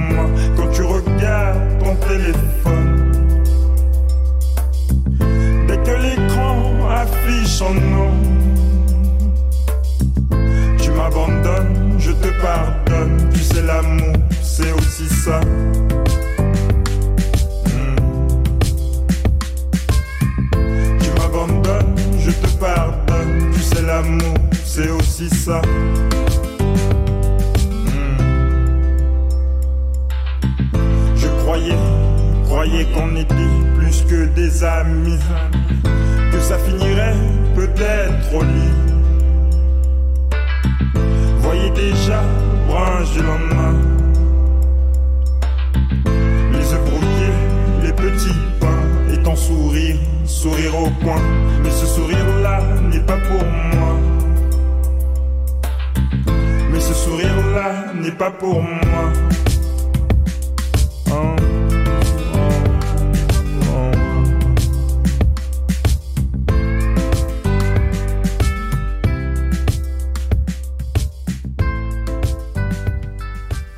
Revient un petit peu euh, sur, euh, peut-être une phase de questions. Je ne sais pas si c'est intéressant de, laisser aux auditeurs le direct. Qu'est-ce que vous en pensez? Ah. Eh ben, on y va. Non, mais je prends l'avis de mes collègues quand même, euh, qui, sont plus professionnels que moi en, radio. Non, non. Je... J'avais euh, plusieurs euh, petites questions et euh, tu as raison, Hugo. On peut peut-être revenir aussi sur l'expérience d'hier du micro-trottoir au lycée. alors, c'est l'expérience d'un micro-trottoir, pour résumer, c'est tendre le micro à, n'importe qui. Donc, mhm. c'est aussi accepter d'avoir n'importe quelle réponse aussi. c'est un risque à prendre. et j'ai pris les premiers qui sont venus, qui étaient sur le banc en face à attendre leur bus. les trois jeunes filles elles ont, elles ont pu dire des choses hors micro en attendant qu'on ait le direct radio et sur justement ce qui est leur définition de l'amour, ce qui est euh, comment euh, ils ont le sentiment que on pourrait en parler plus de, ces sujets-là à l'école. Euh, ils avaient eu franchement dans l'après-midi un cours dédié au, thème et qui s'est résumé de nouveau au préservatif et pas grand-chose de plus. Donc on sentait qu'il y avait quand même un, un petit, des petits manques et une envie vraiment de, de, de pousser le sujet. Puis il est venu euh, du coup euh, un autre euh, garçon de la bande qui lui était beaucoup plus cru et qui a, qui a dit c'est quoi l'amour? Et bon bah c'est c'est bourriné quoi. Mhm. Voilà. D'accord. Tu, tu, les as en tête Oui, c'est quoi l'amour? Bah, C'est démonté. Oui, c'est démonté. C'est démonté. La démonté. La démonté. C'est très imagé. Voilà. On, sait, on sait tout de suite de quoi ça parle. c'est un spécialiste Ikea. Euh, euh, bon, en fait, euh, c'est ça aussi la radio quand on est en direct et on entend le micro. Bah, comment on réagit face à ça? Est-ce qu'on a le temps? Là, je trouve ça un peu l'âge de ma part de le faire maintenant de manière peut-être plus moralisatrice. Et c'est mm. pas et c'est pas du tout ma volonté. Mais c'est ça, me pose la question de bon bah comment on fait? Parce que ça fait ça fait partie des, discours et dont les filles m'avaient prévenu juste avant attention, euh, si on fait pas de cours à l'éducation sexuelle, bah, on crée, des, on crée des, des, gros bourrins en fait. Oui, tout à fait. Euh, alors, euh, sans porter de jugement sur, sur ce jeune hein, qui a eu cette réaction, et franchement, il n'est pas, du tout, pas du tout le seul. Hein. Moi, j'ai rencontré voilà, plein, de, plein de groupes, plein de classes pendant mon parcours où ces réflexions-là, elles arrivent systématiquement. je pense que sa réaction, elle est due euh, bah, oui, beaucoup à une pression sociale. Il y a quelque chose qui se passe euh, pour, euh, pour lui dans, dans, sa tête qui, qui est de l'ordre de bah, c'est quoi être quoi être un homme c'est quoi être viril et finalement montrer son amour montrer des sentiments c'est pas ce qu'on attend d'un garçon. Donc moi sur cette question là il faut absolument que je réponde quelque chose qui soit en rapport avec cette virilité et on attend des hommes qu'ils aient voilà, euh, toujours euh, cet aspect euh, bah, charnel, en priorité en tête, cette libido débordante. donc voilà, sa réponse, moi, je, vois ce qui transparaît là-dedans, c'est cette pression sociale. et ce, cliché de la virilité qu'on impose un, peu aux garçons quand ils se développent. Alors après, pour les parents qui nous écoutent, c'est pas euh, non plus à dramatiser dans le sens où euh, c'est très normal d'avoir à certains moments dans, le développement d'un jeune euh, ce passage où il va, en, se cherchant, en, construisant sa personnalité, aller très fort dans les clichés de la masculinité ou de la féminité. Et il y a toujours ce passage où vraiment on est on est ado, on est idiot, quoi. mais ça ne veut pas dire qu'il va continuer à être comme ça en grandissant. Alors il y en a certains, oui. Ils finissent célibataires. Euh, mais, euh, mais voilà, ça fait partie aussi de ce cheminement, bah, parce que sans doute il n'a pas reçu euh, toutes, les, toutes les réponses aux questions qu'il aurait eu besoin au cours de son processus de construction. Et donc il en résulte cette réponse. Vous avez une question? Je vais vous passer le micro, j'en profite. Euh, bonjour. Euh, alors moi, j'aimerais rebondir. Euh, quand j'entends ce terme de je, vais la démonter, non c'est ça. moi, ça me renvoie en fait à la consommation du porno chez nos jeunes. pour moi, c'est essentiel aussi de ramener, de, enfin, de rappeler que avant tout un acte sexuel c'est lié à l'amour et, euh, et pas euh, bah, se vider ou ou de collectionner ses conquêtes ou ou alors même pire parce que je l'ai eu il y a quelques semaines là où je travaille j'ai une, une, jeune fille qui n'avait pas d'argent et, qui voulait une cigarette électronique et qui a proposé un, pardon qui a proposé une, une fellation un garçon qui a deux ans de plus que lui pour pouvoir obtenir cette, cette cigarette électronique. Alors, donc euh, moi, professionnelle de, de l'éducation, comment, comment dois-je réagir? Merci pour, euh, pour cette réaction et merci pour ce partage qui, qui est très fort et on l'entend. Et, euh, et c'est important de rappeler que voilà, moi j'ai parlé de, de, beaucoup de chiffres parce que ça faisait partie de, de ma recherche et c'est un peu parfois abstrait. Et là, on a un témoignage qui est criant de, de, vérité et de qu'est-ce qui se passe sur le terrain. Et quand on parle de chiffres, on parle de, choses, euh, d'un phénomène global. Mais il ne faut pas oublier qu'il y a des individus derrière et que chacun a un parcours de vie et, effectivement passe par euh, toutes ces choses-là euh, dont, vous décrivez et parfois des choses voilà, un, peu, un peu délicates et, et, un peu graves. Alors il y avait plusieurs niveaux, je crois, dans, dans la question. oui, le, cette évocation du porno. Euh, donc effectivement, le porno, gros morceau, il euh, y a quasiment un chapitre dessus euh, dans, mon, dans ma recherche. bah oui, le, porno, le, fameux, celui que, dont on parle assez régulièrement. Il y avait d'ailleurs un, débat au sein de, notre gouvernement il y a encore peu de temps, et je pense que c'est toujours en cours, sur l'accès au porno. Est-ce qu'il faut imposer aux plateformes de, streaming de porno de, un contrôle beaucoup plus drastique Est-ce qu'il va falloir bientôt rentrer sa carte bancaire ou se, connecter avec, euh, avec France Connect pour pouvoir accéder à du porno? Oui, ça prête à sourire, mais vraiment, il y en a qui ont proposé ça. Hein. Euh, sachant que ce sont des choses faciles à contourner avec un VPN. Enfin, on repassera hein, sur.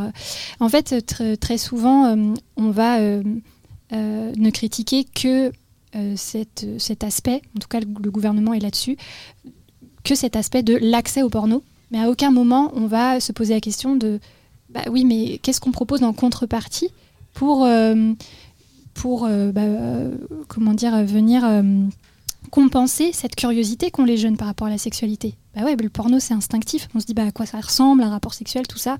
On va sur, sur un site et tout à coup on a un panel de milliers et de milliers de vidéos de toutes les pratiques possibles imaginables bah euh, oui, c'est tentant d'aller dessus. Donc euh, pour moi, le porno, voilà, juste pour clore ce débat là-dessus, pour moi le porno, euh, ça ne sert absolument à rien de l'interdire parce que c'est du cinéma normalement qui est fait par les adultes pour des adultes. Donc ne critiquez pas le porno comme étant une mauvaise éducation sexuelle.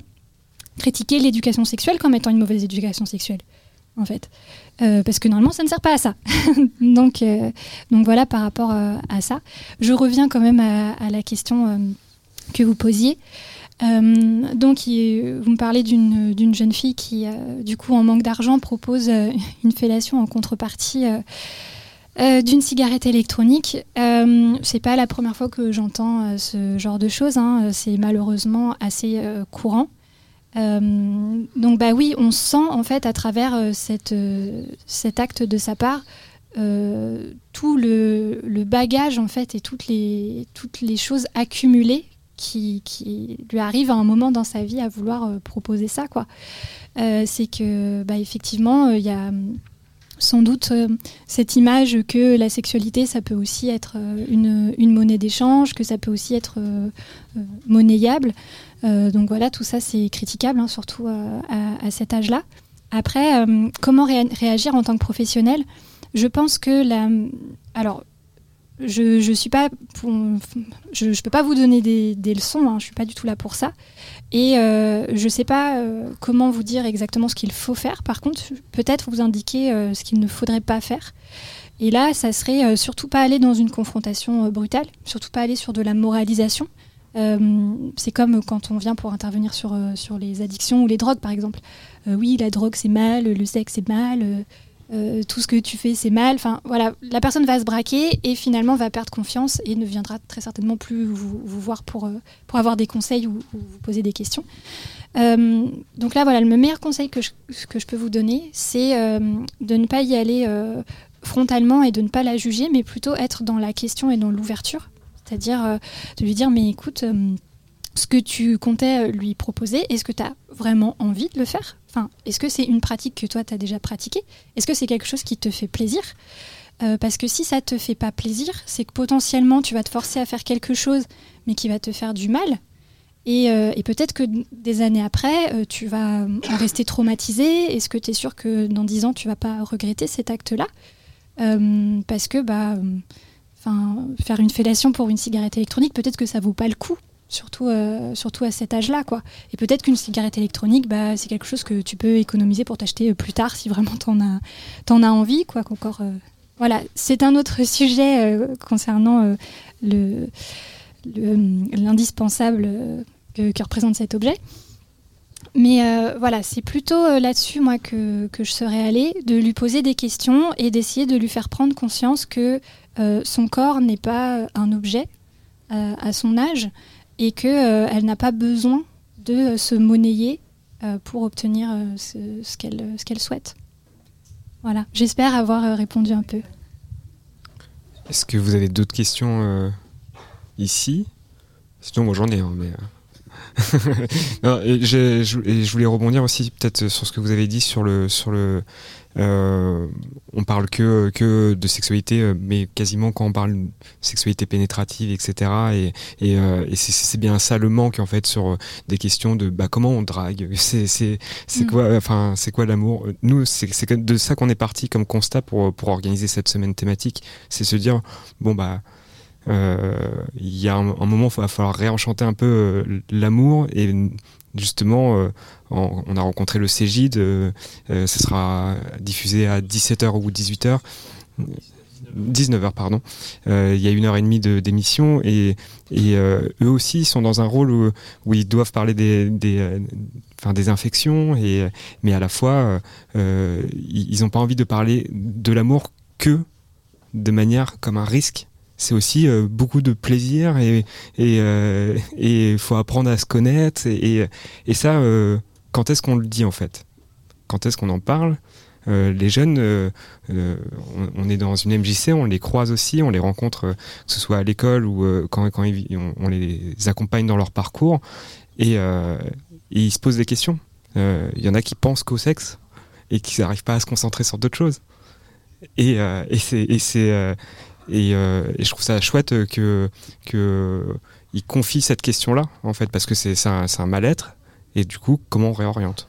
Comment on, les amène à se dire Ah ben, c'est intéressant ce que tu me partages et, euh, est-ce que tu as envie d'en parler avec quelqu'un d'autre qui, qui, est professionnel de ça? Ou euh, sinon, bah, je ne sais pas, viens, on y réfléchit ensemble, on regarde ce qui, ce qui existe. C'est aussi ça, accompagner. Enfin, je crois. Oui, tout à fait. Tout à fait. Et euh, oui, je trouve ça intéressant euh, ce, que, tu disais par rapport au fait de ne parler euh, que de sexe. Et c'est ce qu'on a évoqué tout à l'heure, c'est que hum, quand on n'a pas le temps, quand on n'a pas les moyens, qu'on n'a pas le budget, tout de suite, on va se focaliser sur ce qu'il y a de plus dangereux. Donc, ça va, la, prévention va passer beaucoup par surtout mettez des préservatifs, parce que sinon vous allez tomber malade et c'est hyper dangereux. Euh, et puis, euh, quand on rencontre les jeunes, bah, on, se, rend compte que euh, ils ont aussi plein de questions en dehors de cette mécanique du rapport sexuel, en dehors de l'acte, et qu'on devrait pouvoir aborder parce que c'est essentiel pour eux. Toute cette question de l'amour, du relationnel, de la de, l'émotionnel, de construire quelque chose avec quelqu'un, de la drague aussi, parce que cette question de la drague, elle revient euh, assez souvent. Et encore plus dans notre société post-MeToo, il y a beaucoup de choses à aborder sur euh, euh, qu'est-ce que ça veut dire de draguer une personne, comment est-ce qu'on fait pour être sûr de ne pas l'importuner, où sont les limites entre la drague et, et le harcèlement. Et bah oui, tout ça, c'est des questions qui, qui sont essentielles et qui sont autant importantes que euh, la pratique sexuelle en elle-même. Je, jouais un jeu dangereux, euh, c'est-à-dire d'essayer de citer quelque chose qui a été dit dans une émission précédente, euh, celle de Valérie Harvey sur, sur justement les relations nippones liées aux relations sexuelles notamment et affectives. elle nous a parlé qu'il n'y a quasiment aucun cours d'éducation sexuelle au Japon et que la notion, l'attirance à vouloir faire la chose telle qu'elle, telle qu'elle l'a citée, c'est, euh, bah, c'est, pas, euh, enfin, c'est pas une priorité. Euh, je, pense que tout à l'heure tu, tu l'as dit, on, a, on a ce cliché que les jeunes font font la chose de plus en plus tôt Bah pas réellement. Est-ce qu'ils ont réellement envie Tellement en fait on leur expose aussi des risques, des choses, ne pas savoir en fait comment comment comment comment les choses se passent. Et bah ça amène finalement des peut-être des nouveaux comportements en fait de, se dire bah la, la relation affective n'existe peut-être quasiment plus pour certains. Mais tout à fait. Et, euh, ça, ça, fait partie aussi de, euh, certaines choses que j'ai pu constater dans mes recherches. Et il y a tout un passage qui en parle, c'est sur euh, la réalité des jeunes aujourd'hui et de qu'est-ce que c'est euh, réellement leur sexualité aujourd'hui. Et euh, il y a tout un article et toute une étude qui a été menée aux États-Unis qui explique qu'il y a un phénomène de, récession, de régression de la sexualité dans la vie des, jeunes de, moins de 25 ans euh, qu'on n'avait jamais observé auparavant. Et euh, donc ce cliché des jeunes qui seraient bouillonnants et pleins de, testostérone ou, j'en sais rien, il s'avère de plus en plus faux. Puisqu'on a des jeunes qui se désintéressent petit à petit de la sexualité ou en tout cas du, rapport sexuel ou qui vont aller chercher des formes de sexualité complètement différentes qui vont être par exemple des sexualités en solo avec euh, bah, l'accès à, de la vidéo, avec euh, euh, des, euh, des, sextoys aussi qui sont de plus en plus accessibles et performants. Et donc le rapport à deux ou même la construction du couple vont leur paraître de moins en moins indispensables et de moins en moins importants dans leur construction en tant que personne. et on a des chiffres voilà, qui augmentent d'année en année de, jeunes qui sont célibataires de plus en plus longtemps et qui et voilà, qui, n'ont pas cet appétit qu'on leur, euh, qu'on leur prétend. Et pour finir, pour citer quand même euh, ce, cette, cette, émission, euh, euh, ça devient aussi un sujet euh, urgent au Japon, euh, notamment pour les questions de fécondité. Euh, ils ont besoin, enfin de natalité, pas de fécondité, de natalité. ils ont, ils, ont besoin de, pas de remettre les, les gens en mouvement. si. Oui, tout à fait. C'est vrai que le, je pense que ça a dû être évoqué dans, votre émission, hein, mais euh, le Japon est une, culture particulièrement euh, représentative euh, de, cette, de cette régression euh, de, de, la sexualité. Oui. Et après, je voulais euh, peut-être euh, terminer sur, sur les les lieux d'information, il euh, y a des outils qui existent. Euh, je pense euh, au planning familial, beaucoup l'ignorent, mais ils ont, ils ont ces fameuses malles que, l'éducation nationale ne s'est finalement pas procurées. Euh, ils, en ont deux existantes. Elles sont, elles sont à, la disposition peut-être de, lieux comme là où vous travaillez. dans une MJC, ça aurait pu être, on, on, voulait la faire intervenir sur, sur, cette, sur cette semaine, et puis manque de temps, on n'a pas pu faire tout ce qu'on souhaitait, mais euh, au sein d'un lycée, ça, ça, me semble possible à, mettre en œuvre. Euh, je le dis parce qu'en fait, il y a peut-être des, enseignants qui, nous écoutent et que bah c'est mieux de le savoir que de ne pas le savoir. Oui, c'est ça. On, on, invite vraiment euh, tous les professionnels qui nous écoutent à se pencher sur cette question-là au sein de leurs établissements scolaires, de peut-être poser la question qu'est-ce qui a déjà été mis en place? Est-ce qu'on pourrait reprendre euh, quelque chose, construire un projet pédagogique? Normalement, tous les établissements scolaires sont censés en début d'année euh, proposer de construire euh, ce projet pédagogique de manière collective.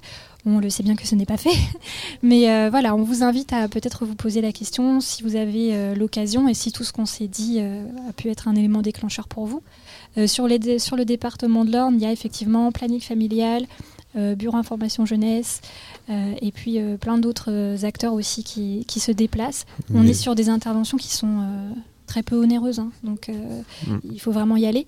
je n'ai pas connaissance d'associations qui interviennent en, en, école primaire, par contre, mais je pense qu'il y a une réelle, un réel besoin et des opportunités à, à créer. Donc voilà, il y a un moment où il faut faire un premier pas en avant et puis euh, aller solliciter et euh, construire des projets. C'est la quinzaine des familles euh, et justement ils sont ils sont en train d'en parler justement de mettre aussi en place des, espaces de formation parentalité. C'est c'est une bonne chose. Il y a Victoria qui est notre prof de théâtre au sein de la, de la MJC qui a, qui a une volonté en tant que parent d'élève de permettre aussi des temps de formation sur le sujet. Euh, on peut s'organiser aussi. Voilà, il y a, il y a, il, on, on l'a dit tout à l'heure, c'est, on, il faut peut-être pas que attendre que l'État fasse, parce que ça fait 40 ans que ça dure. mais, 50 ans, c'est 50 ans, ça passe vite. Hein. Oui. mais mais ça, ne doit pas aussi nous empêcher de, de faire. C'est c'est rien nous a obligé avec euh, Collectif de, s'engager sur la thématique et en fait euh, bah, on est content de le faire parce que euh, est certain qu'il y a au moins quelques auditeurs qui vont repartir avec de l'information et nous à titre personnel on prend énormément de plaisir à essayer de s'informer et comprendre mieux ce sujet. Voilà. Je sais pas si c'est un mot de conclusion quasiment et eh ben ça sonne comme ça en tout cas. Ça sonne. et puis bah n'hésitez pas euh, euh, bah, à vous tourner vers euh, vers tes écrits. Peut-être prendre contact si, si, les auditeurs ont besoin, ils, contactent Collective sur contact@collective.fr et un rendez-vous euh, particulier euh, demain soir, la hotline et l'apéro cunilaire qui sera au Corto. Euh, c'est 20h, 22h où on se rencontre, on, échange dans un, dans un café. Et, et, puis après, on ouvre l'antenne de 22h à minuit. C'est une idée que tu as initiée, Pauline. Donc, Tout à fait. et tu seras présente, je crois. Je serai là. Ouais. Et, et, on répondra aux questions, là, dans le vif du sujet, en fait, aux questions sur la sexualité des gens en direct, un peu comme Diffoul dans son temps. Euh, mais en version 2023, c'est-à-dire euh, sans sexisme, sans discrimination. En tout cas, on va essayer, on va essayer. de faire un truc un peu plus qualitatif. Bah, on, on, a au moins une gynécologue euh, qui se forme à, la sexologie corporelle et, et, toi qui seront prêts à mettre des cartons rouges aussi hein, si on part en sucette. Tout à fait. En tout cas, on essaiera de relativiser et d'expliquer ce qu'il y a à expliquer. tu ne nous, nous jettes pas de verre d'eau, il y a les consoles, il y a l'électricité, on, oh on fait pas ça. Non, non, je suis je, sais me tenir. Un grand merci Pauline et merci à vous d'être venu et de vous être connecté, d'avoir écouté cette émission et euh, la suite des programmes à 17h sur collective.fr et le 96.7 FM.